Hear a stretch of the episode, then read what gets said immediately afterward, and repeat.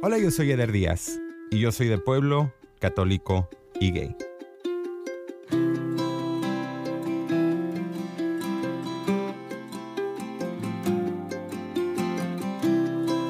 Si todavía no te suscribes y esta es la primera vez que estás escuchando el podcast, puedes suscribirte para que estés pendiente de todos los capítulos. Si no tengo capítulo nuevo el próximo lunes, no te va a llegar notificación, pero si hay un capítulo nuevo, te va a llegar la notificación para que lo puedas escuchar. Y si estás escuchando en iTunes, por favor nada más regálanos 5 estrellas al terminar el episodio y déjanos tu comentario y también no te olvides de seguirnos en Instagram arroba de pueblo católico y gay. Si tú también quieres compartir tu historia, lo puedes hacer cuando tú quieras. Nada más mándanos un mensajito y lo agendamos. Ahora sí, acompáñame a escuchar la historia del día de hoy. Hola, yo soy Alice Noriega y soy de pueblo, católica y lesbiana. Alice, muchas gracias por venir al podcast. No, gracias a ti por contestar el mensaje e invitarme te quería contar algo antes de empezar a grabar, pero no ah, encontré el momento. Si quieres apagamos el micrófono, tú dime. No, no, creo que va mucho con lo que vamos a hablar el día de hoy. Pero, este, yo te sigo en las redes sociales. Tú y yo hablamos de, que yo viniera hace una semana y yo no le había dicho a mi papá. O sea, ni se lo mencioné, ni mucho menos, pero ayer o antier se lo mencioné a mis amigos. Entonces yo estaba muy emocionada. Yo decía, es que mira, voy a ir a Univision y voy a ir aquí y voy a ir allá y es que voy a hablar. Cuando mi papá me preguntó, oye, ¿qué vas a hacer hoy? Hoy en la mañana. Le dije, oye, fíjate que tengo una entrevista. Me dice, ah, ¿en dónde? Le digo, en Univision. Pero él pensó que era de trabajo. Y le dije, imagínate, papá, yo con esta voz y hablando en un, en un micrófono. Me dice, espérate, ¿no es de trabajo? Le digo, no, es para la radio. Él no sabe de podcast, entonces. Sí, yo sé, yo sé, yo hago lo mismo. y para la radio. Y me dice, ¿en serio? ¿Y con quién? Le digo, ¿ubicas a gorritas? Me dice, ah, sí, ya sé de qué se va a tratar.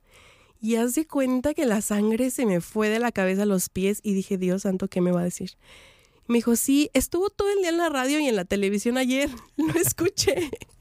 igual a este otro chavo, ¿cómo se llama? Sandoval algo. Y yo, ah, sí, igual, porque yo ya había escuchado que lo ibas a tener en el podcast. Me dice, no, pues está bien. Y te lo juro que jamás pensé que mi papá me iba a dar esa reacción. Nunca, o sea, me impresionó. Yo quise como cortar la conversación porque yo sé que es algo que en cierta forma le incomoda, o al menos eso es lo que yo quería pensar. Pero me la volvió a abrir y me dice, fíjate que este muchacho Sandoval habló muy bien. Y gorritas igual. Es que ellos no son el estereotipo que uno tiene de una persona gay. O sea, mi papá tiene sesenta y tantos años. Bueno, es una larga historia, pero cuando él supo que yo era eh, lesbiana, él tenía la idea de que yo no podía ser lesbiana. De que, porque yo nunca le mostré nada desde que era niña. Porque él nunca vio ademanes de lesbiana. Nunca fui machorra. Cuando supo, me dijo, es que tú no eres así. Algo está pasando, pero tú no eres así. Y la plática que tuvimos hoy, Eder, te lo juro que ha sido la plática que he esperado por años con mi papá. Fue la cosa más hermosa que me pudo haber dicho. Y me, me quitó ese comentario de, es que no puede ser así porque tú no haces conjunto con la idea que tengo de una lesbiana. Hoy me dice, y es que nosotros no los tenemos que juzgar. Si así eres, así naciste y así te tengo que amar y así te tengo que aceptar y mi mente se perdió. Dije, ¿en qué momento mi papá madurar tanto? ¿En qué momento mi papá me aceptó de esa manera? Y creo que lo que pasó ayer con ustedes le ayudó muchísimo. Y, te lo digo de todo corazón, de verdad. Me cayó como balde de agua fría. Yo no lo esperaba y mucho menos esperaba que mi papá se hubiera sentado a escucharlo completo, porque igual le pudo haber cambiado de estación, igual le pudo haber cambiado de canal y no lo hizo. Se quedó escuchando y lo pensó, lo meditó y después me trajo el mensaje. Me dice, mira, el día de mañana que tú te quieras casar con esa persona que yo ya sé que estás, yo no tengo ningún problema. Tú un día vas a crecer y un día vas a querer hacer tu familia y yo estoy de acuerdo con eso. Yo te apoyo. Otro balde de agua fría. O sea, yo no, jamás, o sea, yo súper enferma y tirada en el sillón, mi papá lavando trastes y haciéndome esta plática como si fuera la cosa más normal del mundo. Y para mí, o sea, obvio todos quisiéramos que esa plática fuera normal. Y obviamente todos quisiéramos que cuando sales del closet o cuando tus papás se enteran de que no eres lo que ellos siempre quisieron que, fueras, fuera, no, pues está bien. felicidades, ¿no? Y pasé por tantas cosas con ellos durante estos tres años porque yo, no me has preguntado, pero me voy a adelantar. Yo salí del closet gracias a mi novia. Ella no me obligó, ella no me lo propuso, ella no me dijo nada. De hecho, la razón por la que lo hice fue porque yo sentía que ella tenía el derecho de ser vista como mi pareja, que no se merecía que la escondiera, que no se merecía que dijera que era mi amiga, cuando en realidad yo estaba súper enamorada de ella. Ya sigue hablando mucho, Eder. No, no, no tranquila. Ni siquiera te estoy dejando hablar.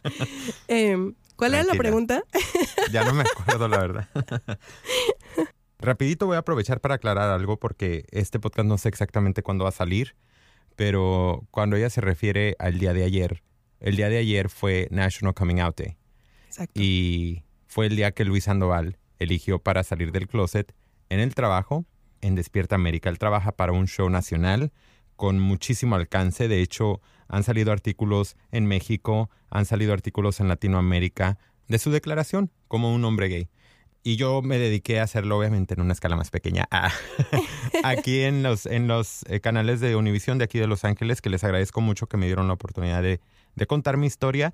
Y me tenías en lágrimas porque mm, por eso lo hacemos. Y obviamente pones mucho en riesgo. A lo mejor no cambiamos el mundo, pero con el simple hecho de cambiar el hecho que tú hayas podido ya tener esa plática con tu papá, es muy importante. No, sí, créeme. Igual como él lo dijo en el podcast, hay mamás, hay papás escuchándolo y son personas que a lo mejor si escuchan a un joven es como, estás loco o estás pasando por la adolescencia o estás confundido o no entiendes lo que estás diciendo. Pero en el momento en el que escuchan a alguien a quien han visto en la misma plataforma por tanto tiempo y le tienen alguna admiración y saben hasta dónde han llegado y saben que son personas de bien y, y rompen el estereotipo, pasa lo que pasó con mi papá. Vamos a empezar, Alice, en tu niñez. Platícame de dónde eres. Soy nacida aquí en Long Beach, pero cuando era muy pequeña, de meses, mis papás decidieron regresarse a México y son de un pueblo que se llama Fresnillo, Zacatecas. Y crecí ahí toda mi, mi niñez y de adolescente, cuando tenía 12 años, me fui a vivir con mi papá a Aguascalientes porque mis papás se separaron. Y al año me fui a vivir a Mazatlán, Sinaloa. Y al año me regresé a Zacatecas y después me mandaron a Los Ángeles. ¡Qué óvole! Oye, entonces fuimos vecinos en algún momento. Sí. Porque yo soy de la Chonita Beach, ahí al ladito de Aguascalientes. Ah, mira. Y, y, muchos sábados y tempranito yo madrugué ahí en el agropecuario de Aguascalientes. Ay, mírate. Me encanta, me encanta. Mi primer trabajo fue en una tienda de abarrotes. Pero bueno, este podcast no es sobre mí. No, eres el host. En algún momento tienes que identificarte conmigo. Sí, no, es, es muy bonito y conozco Fresnillo, Zacatecas. Ay, ¿en serio? Me encanta Fresnillo. Por plateros, déjame adivinar. Eh, no, no, lo que pasa es que yo tengo un tío que es franciscano que estuvo en Guadalupe, Zacatecas. Ah, Pero aparte de eso, mi papá siempre nos ha traído del tingo al tango desde que éramos Igual. niños. Por eso conozco Fresnillo, Zacatecas. ¿Cuántos hermanos tienes? Tengo una hermana. Tengo otros dos medios hermanos, pero nunca tuve convivencia con ellos. Ya. Los conozco, pero nunca tuvimos una convivencia. Ya. Pero con mi hermana, o sea, esa niña, bueno, ya es mujer, ya la señorita tiene 20 años, pero es la luz de mi vida, mi todo. Y siempre tengo la, la pelea eterna con mi mamá porque cuando era más chiquita yo siempre la defendía y siempre regañaba a mi mamá cuando la, la regañaba o le pegaba y yo, no, déjala, suéltala. Y ya hasta que mi mamá tuvo la conversación conmigo, me dijo, o sea, adoro que amas a tu hermana, de verdad, pero no es tu hija. o sea, contrólate. sí, pero nos la llevamos muy bien. Fíjate que gracias a Dios mantuvimos nuestra relación a pesar de que yo me vine. Y cuando yo llegué aquí a Los Ángeles, ella se quedó a vivir en Tijuana con una tía. Pero sí, o sea, nuestra relación es muy bonita. Platícame sobre tu infancia. Cuando me acuerdo de mi niñez fue una tortura. O sea, fue muy fea. Cuando era muy chiquita, puedes decir como desde que nací como hasta los cinco años, yo era una perica caminando. O sea, me cuenta mi familia que yo llegaba y hablaba de hasta la pelusa que estaba tirada en el suelo y quería hacer una conversación de eso y llegaban mis tías a la casa y yo era de, mira, mi papá me compró la chilindrina y mira, mi papá me regaló esto, pero siempre era una niña muy alegre. Pero yo sufrí mucho bullying a la escuela a la que atendía. Mucho, mucho bullying. Y es muy triste porque era una escuela católica. la directora era una monja, maestras eran monjas, cantábamos villancicos, íbamos a la capilla cada semana por grupo, ¿no? Pero los niños eran muy crueles. Llegó al punto donde uno de mis bullies mayores me golpeó. Y me golpeó tan fuerte que cuando llegué a la casa yo llegué pues con mis ojos rojos y mi mamá me agarró la cabeza y yo tenía la oreja sangrando. Le mandaron a hablar al niño, a sus papás y todos mis compañeritos, hasta los que también me hacían bullying, llegaron y se pusieron de mi lado. Es que es una persona nefasta con Alice, es que la trata mal, es que la molesta por nada. Al final lo expulsaron, pero igual yo tenía mis, mis bullies que no me dejaban y es que yo, yo lo recuerdo y te juro, Eder, yo no hacía nada para que me hicieran bullying. No era de nada, o sea, el problema de ellos era que Alice tenía sobrepeso y Alice era callada y Alice se dejaba. Entonces, odié esa escuela, o sea, como no tienes idea, odié esa escuela. De hecho, cuando yo regresé de Aguascalientes, mi papá me quería volver a meter a esa escuela. Le dije, prefiero meterme a la peor escuela pública antes de que me metas a esa escuela. Me metí en una escuela pública, todo cambió. Empecé a ser un poco más lo que siempre fui, o sea, lo que es la esencia de Alice. Empecé a hablar más, era súper social, eh, tenía muchos amigos, me sentía más liberada, mucho más liberada. Y es que, como te digo, o sea, del pueblo donde yo vengo es todo acerca de ¿y de quién eres hija? ¿Y cómo te apellidas? ¿Y a qué escuela vas? ¿Y a quién conoces? Y a mí eso me terminó valiendo madre. O sea, yo le dije a mamá, no me importa, yo no tengo que quedar bien con nadie. Si a ti te da vergüenza decir que tu hija viene de tal escuela. Y mamá dijo, o sea, tu papá fue el que siempre quiso tenerte en esa escuela, no yo. O sea, te vas a meter a la misma secundaria a la que yo iba, por Dios. Platícame entonces, empiezas a mudarte ya cuando me imagino llegas a tu adolescencia. Platícame sobre esas mudanzas, diría Lupita D'Alessio, y, y platícame, ándale. Le digo, ese es como el himno de todos los que salimos del closet. Sí, la verdad que sí. Fue el himno de mi mamá también cuando se divorció, no te ah. preocupes, me la aprendí de memoria. Es el himno de toda mujer. Sí, de todo. De las décadas de los 80s y los 90s de México. Hasta ahorita, oye. Pero platícame de tus mudanzas y platícame sobre todo de cuando tú empezaste a descubrir tu identidad sexual.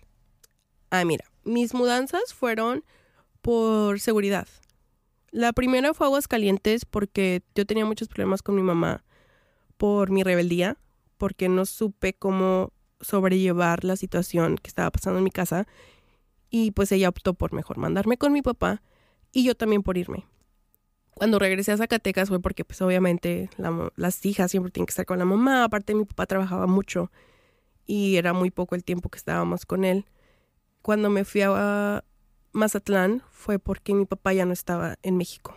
Mi papá ya estaba aquí igual por cuestiones de seguridad. Y fue muy difícil porque era con la nueva pareja de mi mamá.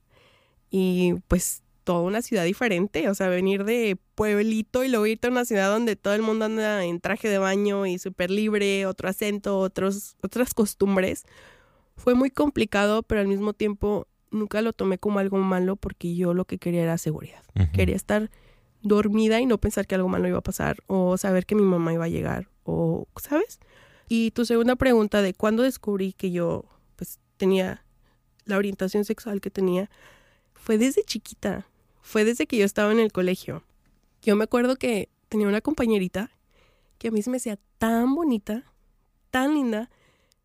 Yo era de, oye, ¿quieres jugar conmigo? Vamos a juntar conitos, porque había un árbol que tiraba conitos y todos los juntábamos y hacemos como conitos de nieve. No sé, teníamos mucha imaginación. Eso me pasó cuando yo tenía como seis años y me empecé a dar cuenta que me daban nervios juntarme con las niñas y no con los niños. Llegué a un punto donde, cuando ya tenía como 10, 11 años, que reconocí lo que sentía. Que dije, ¿sabes qué? A mí me gustan las niñas. Pero pues imagínate estar en un colegio donde te hacen rezar cuando llegas a la escuela, cuando se termina el recreo y una vez a la semana te tienes que ir a la capilla a rezar yo sabía que lo que yo sentía estaba mal. Y yo desde niña, te lo juro, Eder, desde niña iba y me hincaba en la capilla y le pedía a Dios que me cambiara, que me quitara eso porque no estaba bien, porque no quería ser rechazada. Y me hice de un novio. La única razón porque él y yo fuimos novios, porque éramos unos niños, tenía yo 14, no, tenía 13, él tenía 15, era porque nos identificábamos mucho en las situaciones que estaban pasando en nuestra casa. Entonces, en mi opinión, yo creo que yo confundí esa amistad con él como otra cosa y él se enamoró de mí. Éramos niños, entonces nunca pasó de besos, agarradas de manos y él irme a visitar a mi casa a las 8 de la noche en el portón, como típico noviazgo de rancho. Echa reja, le decimos. Sí, en Aguascalientes así le... No, en Aguascalientes le dicen planchar. En Ah, no, Zacatecas... planchar es otra cosa. No, no, no, no, te lo juro, te lo juro que así le dicen. Eh, y en Zacatecas le dicen rayar. Rayar, ¿por qué rayar, sabes? Te voy a decir por qué le dicen echar reja. En, en el pueblo donde yo vengo le dicen echar reja, en la Chona, Jalisco. Hermoso, puerta de oro a los altos de Jalisco. le dicen echar reja porque antes no dejaban a las muchachas salir. Entonces el chavo iba y se paraba afuera de su ventana. Entonces las ventanas tienen rejas. Mi historia. Y el chavo estaba fuera de la reja, la muchacha adentro, y por eso le dicen echar reja. Pero sí, es eso, es, es, es noviazgo de rancho típico. Sí, noviazgo. Sí, de rancho. Y llegaba mi mamá y era de, ¿por qué sigues aquí? Ya son las nueve de la noche. O salía la hermana, ¿verdad? Así como que... Mi "Ay, abuelita, me- salía mi abuelita así de, ¿qué horas son estas de estar en la ventana, Alicia? Y yo, ay, abuelita, estamos platicando. Ya voy a dormirte, ¿qué es lo que deberías hacer? Y ella cerraba la ventana. ¿Te imaginas la vergüenza que me daba a mí? Pero él entendía, él entendía. Mi mamá jamás en la vida de ver le pasó por la mente que yo era lesbiana. Jamás. O sea, nunca, nunca lo pensó. Y como teníamos una situación muy difícil en casa en ese tiempo, ella pues no pudo con mi rebeldía, con mi actitud y con lo que tenía ella pasando en su vida. Entonces llegó al punto donde me dijo, sabes que ya no te aguanto. Primero me quería mandar a, a Zacatecas, Zacatecas con una tía y después decidió que me iba a mandar con mi papá. Me mandó mi mamá para acá. La transición más difícil que he sufrido en mi vida. O sea, ni siquiera Mazatlán, ni Aguascalientes, ni Tijuana. Llegar aquí. Porque mi estilo de vida cambió. Porque dejé mucho atrás. Porque dejé a mi hermana. Y porque venía algo nuevo. Sociedad nueva. Escuela nueva. Idioma nuevo. Pero al mismo tiempo lo vi como de... Como aquí no le tengo que probar nada a nadie. Aquí no tengo que casarme. Aquí no. Porque es que te lo juro, desde que yo era niña lo pensaba y decía, voy a terminar el colegio aquí, en este infierno. Me voy a ir a la Universidad de Zacatecas, pero luego voy a regresar y voy a ser maestra en este mismo colegio y me voy a casar y voy a tener hijos y ya no voy a trabajar. Entré a la prepa y me hice de muchos amigos. Me desenvolví muchísimo. Después, una de mis amigas de la prepa me invitó a un retiro católico. Y me dio la madre. me dio la madre porque sí me ayudó muchísimo, como no tienes idea, a superar todo lo que me pasó desde que era niña. Pero me involucré demasiado. Mi culpa se volvió muchísimo más grande. Mucho más grande por ser quien era. Ya le pedía más a Dios que me quitara este sentimiento de ser diferente, este sentimiento de, de rechazo hacia, sí hacia mí misma por todo lo que me estaban enseñando en la iglesia, por todo lo de castidad, lo de matrimonio, lo de, pues tú sabes, todas las ideas que te da la iglesia católica, eh, de esperarte hasta el matrimonio, de tener una relación con Dios. Y créeme, yo tengo una relación con Dios. Eso me lo enseñaron y se los agradezco, pero el hecho de que me hayan hecho reprimirme de la manera en que lo hice, no. En, el- en el retiro tenían un tema donde hacían como una obra de teatro donde sacaban a una muchacha con otra muchacha y mostraban que eso estaba mal, Mm. que era que estabas confundido, que era que algo te pasó que te llevó a terminar con alguien del mismo sexo. Lo hablé con ellos, lo rechacé y al igual me dijeron es que tú no entiendes porque esto es lo que pide la iglesia. Igual si tienes tú otra forma de pensar, es tu culpa o es Claro. tu problema, no de nosotros. Salí de ahí y te puedo decir, seguí siendo yo, seguí mi forma de pensar, pero seguí con mi culpa. Más feliz porque ya había superado muchas cosas que me pasaron desde niña, pero igual jamás, jamás le mencioné a nadie mi orientación sexual. Hasta los 17, 16 años yo seguía en el closet, pero muy adentro. Porque, de hecho, amigos de mi prepa pensaban que yo era bien hombreriega o que tenía mucha experiencia en muchas cosas, cuando en realidad todo lo que yo hablaba era cosas que escuchaba de mis amigas. O sea que lo platicabas tú como una manera de crear esta imagen tuya que no existía. Yo mucho tiempo, desde que yo llegué aquí, intenté crear una imagen. O sea, tú pensabas, yo te hacía pensar que yo tenía la experiencia que nadie. Una, porque mi mamá siempre me tomó como su mejor amiga en lugar de su hija. Y me contaba todo. Te platicaba todo. Me platicaba todo. Y yo, mamá, es que tengo 12 años. sabía mucho de ella, sabía mucho de sus amigas, sabía mucho de mis amigas. Y nunca lo presenté como esto es lo que me pasó a mí, sino cuando llegaba el momento donde alguien pedía un consejo, yo lo daba como si yo tuviera la experiencia, pero en realidad era algo que yo ya había escuchado. Ya. Caí tanto en mi mentira y he mentido tanto que en qué manera les digo, oye, es que sabes qué, que todo lo que te he contado y todo lo que he vivido es mentira. Porque entonces yo quedo como una mentirosa y ya no sabes qué parte de lo que te he dicho es verdad. Entonces seguí con mi mentira, pero llegó un punto en mi senior year donde yo dije que era bisexual. Tenía una amiga, que hasta la fecha somos amigas, que siempre jugábamos la una con la otra muy brusco, así de, no de lesbianas, pero como de querernos y abrazarnos. Y les dije, oigan, soy bisexual. Y todos mis amigos se dijeron, órale, qué padre, bendiciones, bien por ti. Y dije, ah, bueno, lo agarraron súper chévere. Me graduó de las high school, sigo yo con mi idea de ser bisexual. Cuando entro al colegio, todo cambia. Todo cambia porque veo lo que realmente es la diversidad. No solamente de orientación sexual, pero de raza, de religión, de creencias, de política, todo. Y digo, ¿sabes qué? Que vivo en un mundo y gracias a Dios en un país donde cada quien puede tener su propia idea y puede ser su propia persona. Después de mi primer año de colegio, porque yo seguía adentro, o sea, yo seguía con mi idea de que era lesbiana, pero yo ya no salía con nadie. De hecho, me daba la idea de, soy una soltera cotizada y yo quiero ser la tía que va a llegar con mil regalos de viaje y, no tiene esposo y es rica y es millonaria. ¿Sabes de qué hablo? Como una cruela de bio, pero buena, ¿sabes? Porque me daba pavor, me daba pavor el pensar que muchas de mis amigas ya me estaban contando de sus experiencias sexuales. A los 17, 18 decía, ¿y yo cómo le digo al fulano que nada más quiero que me dé un beso y me agarre la mano y no me vea en un mes? Sí.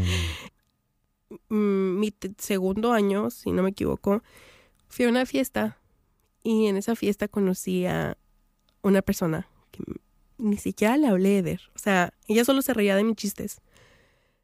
Y yo tenía una roommate con la que me iba súper bien. Entonces, entre mi roommate y yo, como somos bien pericas, o éramos bien pericas, empezamos a hablar con este grupito de tres personas, que eran tres chavas, risa y risa y chalala y chalala pero nada más una hablaba y las otras dos nada más se reían.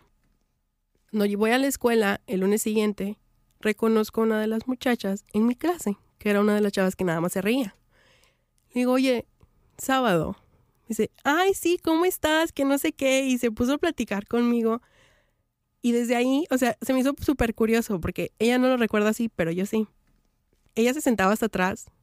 La próxima clase, ella estaba sentada atrás de mí, enfrente salíamos de clase y ella me acompañaba a mi próxima clase, nos ponemos a platicar de la escuela, de la vida, de todo. Y empezamos a vernos, primero en la escuela, después, oye, si te veo mejor en mi casa. Y yo, no sé, todo el mundo me dice, oye, ¿cómo no te diste cuenta que era lesbiana? Porque ella es muy tomboy. Sus Converse, blue jeans, su shirt y ya. Y yo, pues es que no, ¿cómo? Oye, tiene, no, pues no, no me di cuenta, no, no tengo ese estereotipo, ¿no? Me empecé a sentir muy a gusto platicando con ella. Y esto es épico, te lo juro que yo moría por contártelo porque yo era tan ignorante en ese aspecto que un día me llevó a la clase y yo le estaba contando de una amiga que estaba embarazada. Me dice, ay, es que dile a tu amiga que hay tanto anticonceptivo y que cómo no se cuidó y mira, hay condones y hay esto. Y yo le digo, oye, pero que a ti nunca te ha pasado que no traes un condón o algo. Me dice, es que cómo te explico le digo, ¿cómo me explicas que? Pues que yo no uso condones y yo sé, ah, o sea, te pones algún anticonceptivo, tomas pastillas, o sea, ¿sabes? Según yo súper educada en este tema, me dice, no, es que no sé cómo decirte, porque ella tenía miedo a que yo la rechazara por ser quien era. Me dice, mira, para tener sexo ocupas un plátano y una manzana, ¿verdad? Ajá. Y yo estaba súper confundida. Me dice, bueno, yo soy manzana y manzana y no entendí. Entré yo a mi clase porque iba tarde y me dice, bueno, luego te veo. Estoy en media clase de, y sigo pensando en qué se refiere. Tú acá imaginándote las manzanas. Sí, yo acá las manzanas y yo escribiendo y me escribiendo, pero manzana. y en cuanto me cae el 20, saco mi teléfono y digo, no mames que ya entendí lo de manzana y manzana. Ah, ok. ¿Y qué piensas? Le digo, no, pues que está súper bien. Yo igual soy bisexual. Así me presenté y fue el peor error que pude haber hecho. Porque tuve la oportunidad de presentarme como quien era y no lo hice. Y empiezo yo a tener sentimientos por ella, porque dije, es que ella también es gay. y es que es bien linda y es que me gusta. Y a partir de empezó a tener muchas actitudes muy lindas hacia mí. Y un día dije, ¿sabes qué? La voy a conquistar. La voy a conquistar, pero yo en mi cabeza dije, ¿cómo la vas a conquistar, mensa? Si ni siquiera sabe que eres gay. Y ella tiene una costumbre que cualquier persona que le presentas, ella piensa que es heterosexual. Por lo mismo de que no quiere pasar por ese awkward moment de, ay, es que me gustaba y ya no me habla porque soy gay. Claro. Y ahí fue donde dije, ¿sabes qué? Que ella lo vale. Ella lo vale y yo lo valgo. Y no tiene nada de malo. Nos enamoramos y pues, ahorita tenemos tres años juntas. ¡Wow! ¿Es tu actual pareja? Sí, sí. Mi persona. Es mi actual pareja. ¿Cuándo fue cuando finalmente hablaste con tu familia? Yo solamente vivo con mi papá. Eh, mi papá se llevaba muy bien con ella. De hecho, hasta le ofreció que le enseñaba a manejar y cosas así, ¿no? Y se la presenté como mi amiga, porque era mi amiga. Después que fui a México y yo ya estaba hablando con ella, mi mamá sospechó, pero no sabía qué sospechaba. O sea, dice, bueno, ¿por qué habla tanto con ella? ¿O por qué se dice en persona? ¿O por qué se pone feliz? O sea, parece que está enamorada. Y mi hermana igual me dijo, oye, ¿quién, quién es esta persona? ¿O por qué hablas tanto con ella? ¿O qué, qué onda? Entonces yo le digo a mi hermana, es que creo que me gusta. Nada que ver. O sea, ¿a ti te gustan los hombres, güey? Le dije, no. Me dice, ay, bueno, X. Y dije, o sea, ¿por qué el rechazo? Si, si siempre tú y yo nos hemos llevado tan bien. Pero no fue rechazo, solo fue que la mujer estaba muy confundida. De tanto que yo me mentí y les mentí a ellas, obviamente había confusión. A mi mamá nunca le dije, solamente fue, no, pues es una amiga y nos llevamos súper bien y ya. Cuando yo regreso aquí a los Estados Unidos, nos damos nuestro primer beso. Yo sentía que necesitaba gritarlo al mundo. Yo necesitaba decir, estoy enamorada, estoy feliz y es por esta persona. Pero no podía. Y a mí se me ocurre contarle a mi hermana. Y mi hermana le contó a mi mamá. Mm. Mi mamá me dijo, bueno, ¿y estás segura que no te pasó algo de niña? Que te haya llevado a pensar que eres lesbiana. No, no fue eso. Simplemente sé que lo soy desde que era muy chiquita. Y según tú, ¿qué sabes de ser chiquita y pensar que eres lesbiana? Y, o sea, reventó, ¿no? Le dije, bueno, te lo estoy diciendo. Y la primera pregunta de mi mamá fue, ¿a quién le has contado? A nadie. Aún a mis amigos. No, pero de aquí, ¿a quién le has contado? A nadie. Ah, bueno, no le vayas a contar a nadie. Porque, ¿qué van a decir? No sabes cuánto me dolió que me dijera eso, porque ¿en qué momento te preocupas no es que va a decir la sociedad? que lo que siente tu hija. Respeté a mi mamá, le di su espacio para que lo asimilara. Ella comienza a hablar con mi mamá, le cae bien mi mamá, o sea, todo iba bien. Hasta que un día mi papá se lastima el pie en básquetbol. Y mi papá llega a la casa y le digo, oye, hay que llevarte al hospital o hacer algo. Y el señor aferrado me decía que no. Yo había quedado de ir a comer con ella y con mi mejor amigo y con el novio de mi mejor amigo mi papá está en la casa con el pie así y le digo, oye papá, si quieres me quedo o dime qué hacemos. No quiso ir al hospital, no nada. Le puse hielo en el pie, o sea, lo atendí y se quedó en su cama. Yo le digo, oye papá, que debe comer, en un rato vengo. No me dijo nada, me dijo, está bien. Me voy y cuando estoy comiendo, recibo una llamada de mi mamá súper intensa, agresiva, grosera oye, qué mal agradecida, mira cómo dejas a tu papá por irte de cabrona, qué piensas, cómo va a valer más esa persona. O sea, me dijo hasta lo que me iba a morir. Me empieza a mandar mensaje por Facebook. Cosas muy ofensivas y sobre todo cosas muy ofensivas hacia mi pareja. Cuando salimos de comer, el mejor amigo de mi novia nos invitó a comer, no, a jugar a su casa, a juegos de mesa. Estoy jugando, y mi papá me marca. Ocupo que te vengas a la casa en cuanto ya. O sea, ni siquiera en cuanto puedas, en cuanto ya. ¿Pero por qué? ¿Qué pasó? No, es que tu mamá me está chingui jode por mensaje. ¿Qué pasó? Y me dice mi papá, ocupo que ya vengas porque tengo que hablar contigo. Te lo juro, yo iba temblando, iba llorando. No quería ir a mi casa porque no sabía qué me esperaba. Llego a mi casa y mi papá me dice, a mí no me tiene que importar con quién estás. Ni si es mujer o si es hombre, porque eso no cambia mi imagen que tengo como hija tuya. Yo respeto tu orientación y respeto tus decisiones, solamente te pido que respetes mi casa. Tu mamá no tenía por qué venir a decirme nada, ni venía a decirme que era mi culpa que tú fueras lesbiana. Sea, mi mamá culpó a mi papá por la educación que me dio, que me hizo lesbiana. Cuando mi papá me dijo eso, como que mi rencor hacia mi mamá creció tres veces más. Una, por haberme sacado del closet, por haberme empujado de esa manera con mi papá. Y dos, por haber culpado a mi papá por algo que, que soy desde que yo tengo conciencia. Mi papá confundió las veces que ella entró a mi casa como mi amiga, como que le estábamos viendo la cara. Entonces, en el momento en el que me dijo, quiero que respetes mi casa, fue un, no quiero que ella venga, porque lo que más odia a mi papá es que le mientan. La mentira. Duré el año sin hablarle a mi mamá. Hice conciencia y dije, bueno, los rencores no me van a llevar a nada. Ni modo, mi mamá la cagó. ¿Qué puedo hacer? Igual no les puedo exigir que me reciban con brazos abiertos y tener la historia perfecta, porque no. Porque ellos como padres, desde que tú naces, se hacen una historia de lo que vas a hacer. De que vas a ser el hijo de perfecto, de que vas a tener la familia perfecta, de que vas a ser el mejor hijo, de que te van a educar bien de una forma que para ellos es la que es. Y yo no fui eso. A lo mejor en muchos otros aspectos sí, porque mi mamá siempre ha estado muy orgullosa de mí, pero en ese aspecto no. Mi mamá es la persona más heterosexual que conozco y la persona más femenina que conozco. De hecho, ella siempre tuvo issues con que yo estaba gordita y mi papá igual. Entonces, el hecho de que yo saliera del closet fue como, híjole, ¿qué hicimos mal? Me tumbé mis rencores y dije, ¿sabes qué? Mi mamá no va a vivir siempre. Mi mamá no va a vivir para siempre y el día que me falte mi madre, me voy a dar la arrepentida de mi vida por haberla rechazado de la manera en que la hice. Y hablé con ella. Hablé con ella y le dije, ¿sabes qué? Me dolió esto. Mi mamá, de alguna manera, quería arreglarlo.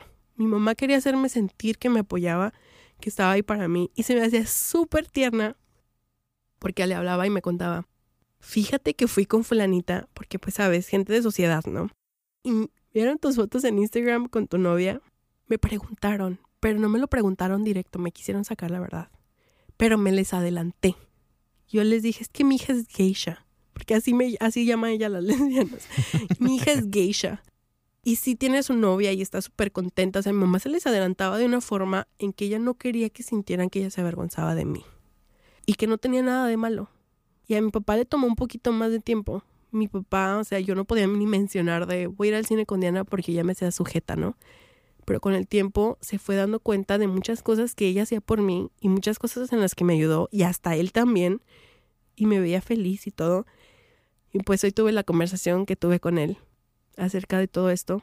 Te lo juro que yo estaba tan contenta y yo te quería contar eso porque yo quería que tú supieras el impacto que tuvieron. O sea, fue mucha coincidencia saber que yo te iba a ver hoy. Y que creo que igual era un buen mensaje para ti y para Sandoval. Saber que hicieron un cambio. Así ha sido en mí o en mi papá. Fue un gran cambio. Porque ya siento que puedo hacer más, que puedo hablar más y antes era de, en cuando entra a la puerta yo ya no puedo ni mencionar lo que hice con ella ni nada. De hecho, ha habido muchas veces en las que yo cambio el nombre. O sea, en lugar de decir, oye, fui con fulana, es fui con fulano. O otra amiga, pero nunca con ella, ¿sabes? Entonces sí, fue hermoso ver que mi papá cambió su mentalidad, que cambió su mensaje, su forma de ver las cosas y fue gracias a escucharlos a ustedes. Sí, es impresionante escucharlo, pero sobre todo me da muchísimo gusto por ti porque todo el mundo merece sentirse aceptado y aceptada en su hogar y con su familia. ¿Qué te imaginas para tu futuro? ¿Qué es lo que te gustaría? Es que yo quiero hacer tantas cosas, pero en cuestión de, de pareja, si Dios nos lo permite y nosotras tenemos la madurez suficiente y, la, y las ganas todavía, me veo con ella. Me veo con ella apoyándola en su carrera y apoyándome en la mía y viviendo muy felices. Todavía te pones en las manos de Dios, por lo que escucho. Sí, mira, creo en un, pro- un poder supremo a mí, al que le puedo agradecer y a quien siempre me está viendo. Y sobre todo, el Dios te ama sobre todas las cosas. Pero sí, gracias a donde me ha llevado la vida o a donde me ha llevado Dios, sé cómo tener una relación con Él. ¿Eres feliz? Sí, muy feliz. Y según Alice, ¿cuál es la clave de la felicidad? Cosas tan pequeñas como hoy desperté. Hoy tengo la oportunidad de ya sea arreglar algo malo que me pasó ayer, ya sea olvidarme de lo que me pasó ayer, ya sea de darle un abrazo a mi papá, un abrazo a mi novia, hacerle una llamada a una amiga, estudiar, ir a la escuela, porque hay gente que no se levanta al día siguiente, hay gente que se accidenta, hay gente que se muere, hay gente que están pasando las peores cosas que ni siquiera te puedes imaginar y tú estás viva y estás bien, ¿por qué no aprovecharlo? Tener metas, querer a la gente y sobre todo creo que es algo que he aprendido con la vida y ver la vida de la gente a mi alrededor. El no ser egoísta. Ser consciente del cambio que puedes hacer, aunque sea en una persona, creo que es la base para ser feliz. Gracias por escuchar este capítulo. Te recomiendo, si es la primera vez que escuchas el podcast, que te suscribas para que estés pendientes de los próximos capítulos. Cuando sale te va a llegar una alerta en cualquier plataforma que estés escuchando. Por favor, compártelo si puedes, mándaselo a alguien. Si no escuchaste la historia de National Coming Out Day, te la recomiendo. Fue cuando Luis Sandoval platicó con nosotros aquí en el podcast para que también te des una idea de lo que platicaba Alice cuando lo mencionaba. Y déjanos estrellitas, cinco estrellitas en iTunes, por favor. y ya sabes, eh, aquí semanalmente los lunes vas a escuchar una historia nueva o un tema nuevo. Yo soy Eder Díaz y yo soy de pueblo, católico y gay. Yo soy Alice Noriega, de pueblo, católica y lesbiana.